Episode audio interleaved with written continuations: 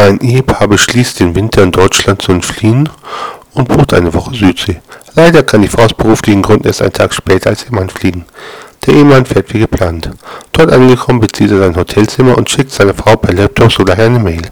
Blöderweise hat er sich beim Eingeben der E-Mail-Adresse vertippt und einen Buchstaben vertauscht. So landet die E-Mail bei einer Witwe, die gerade von der Beerdigung ihres Mannes kommt und die Beileidsbekundung per E-Mail abruft. Als die Zone das Zimmer betritt, sieht er seine Mutter bewusstlos zusammensinken. Sein Blick fällt auf den Bildschirm, auf dem Business. An meine zurückgebliebene Frau von deinem vorgereisten Gatten. Betreff, bin gut angekommen. Liebste, bin zu ihm angekommen. Hab mich hier bereits eingelebt und sehe, dass für deine Ankunft alles schon vorbereitet ist. Wünsche eine gute Reise und erwarte dich morgen. In Liebe dein Mann. PS, verdammt heiß hier unten.